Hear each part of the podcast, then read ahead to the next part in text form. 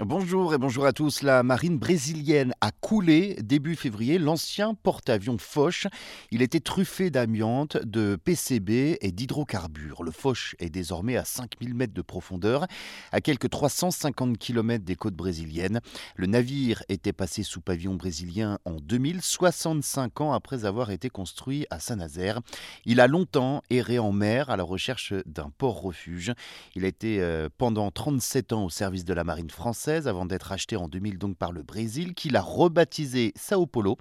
Mais en raison de sa vétusté et d'une série de problèmes liés notamment à un incendie en 2005, et alors que sa modernisation aurait coûté donc très cher, Brasilia a décidé de s'en défaire et de couler le navire. Une technique hein, qui fait beaucoup parler les associations environnementales.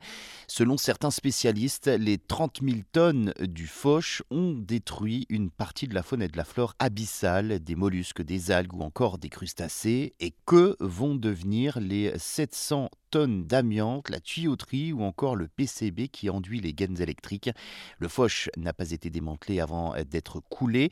Des substances toxiques ingérées par les poissons, des baleines pendant des décennies et des décennies.